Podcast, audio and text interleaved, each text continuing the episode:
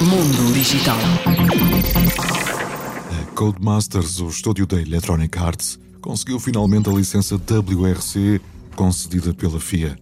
Desta forma, acrescenta ao seu portfólio um novo jogo realista e licenciado de rally, depois dos tão afamados Colin McRae e Dirt Rally.